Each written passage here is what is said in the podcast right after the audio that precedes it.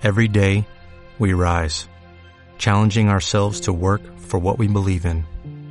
At U.S. Border Patrol, protecting our borders is more than a job, it's a calling. Agents answer the call, working together to keep our country and communities safe. If you're ready for a new mission, join U.S. Border Patrol and go beyond.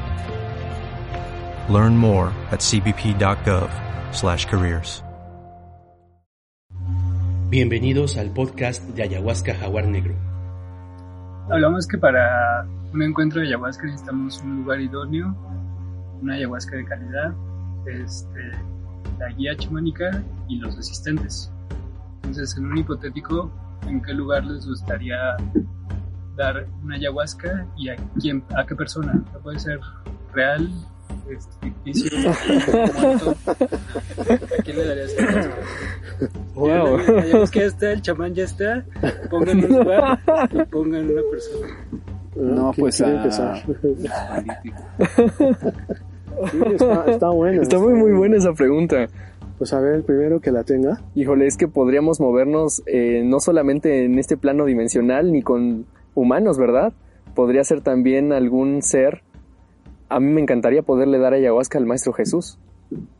Oh, imagínate. A lo mejor tomó. Y eh, de hecho, hay un libro de él que se llama Las nueve cartas de Cristo, que no, bueno, es una canalización, donde menciona que él consumió plantas maestras. Seguramente. No, a, a lo a lo mejor hubo alguna combinación ahí de conocimientos. A lo mejor vino que- al desierto, ¿no? Acá Sí. a comer peyote. Sí. Yo creo que el mejor lugar, el lugar idóneo para tomar ayahuasca debería ser un contacto muy fuerte con la naturaleza. Quizás debajo de un volcán, en la orilla del mar, Dentro de un cráter. dentro de un cráter. De mis experiencias más fuertes fue en la cueva de Chontalcoatlán hace cinco años. Sí, 250 metros bajo tierra y tomar ayahuasca allá dentro de la tierra.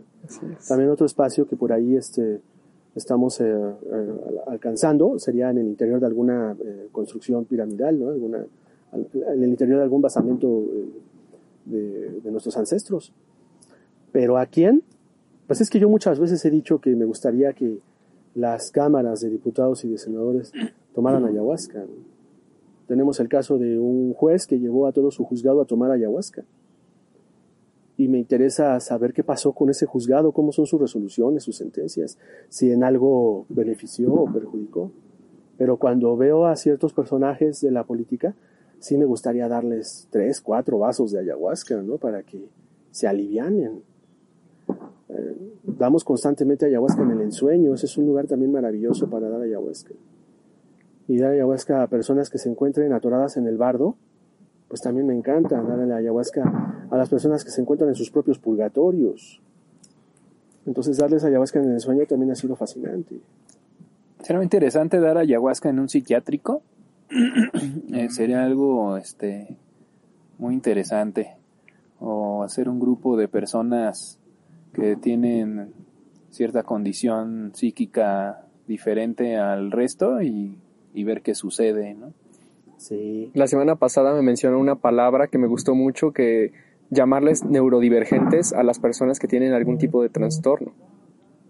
sí, y es que esa neurodivergencia, pues hemos encontrado personas que tienen una capacidad de amar impresionantísima, o también capacidad mental impresionante, y nos han preguntado, ¿es que la se le puede dar ayahuasca a personas que tienen síndrome de Down? Bueno, síndrome de Down ya es una etiqueta como tal, ¿no? Por supuesto que se les puede dar ayahuasca. Entonces, eso de, los- de psiquiátrico ya se ha intentado, ha habido varios grupos chamánicos que han accedido a hospitales este, psiquiátricos a establecer su medicina a través del canto, a través de las limpias energéticas, de, de- de varios ejercicios de poder, y ha habido buenos resultados. Varios chamanes de transmisión han estado eh, mencionando que en los hospitales psiquiátricos hay personas que están encerradas que no están enfermas mentalmente, que no tienen una, una carencia en sus mentes, ¿no? sino más bien son diferentes y, y por ende parece como si les estuviéramos haciendo daño en vez de, de beneficiarlos ¿no? a través de, de estos caminos. Y ah, también me surge la idea de que pudiera ser algún grupo de trabajadores, trabajadoras sexuales, para ver cómo se manifiesta la medicina en sus mentes y en sus corazones.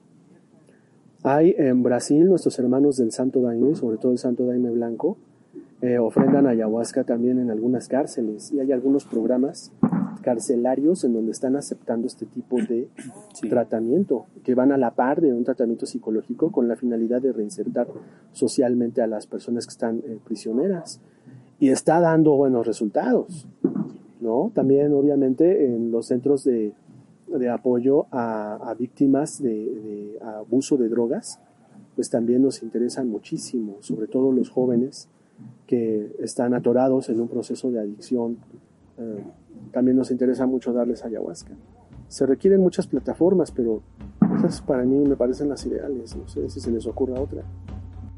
Este podcast es creado para ti con amor, responsabilidad y experiencia. Síguenos para que escuches nuestros nuevos contenidos y comparte nuestro trabajo en tus redes sociales. Soy Jaguar Negro. Gracias por acompañarnos en esta nueva aventura.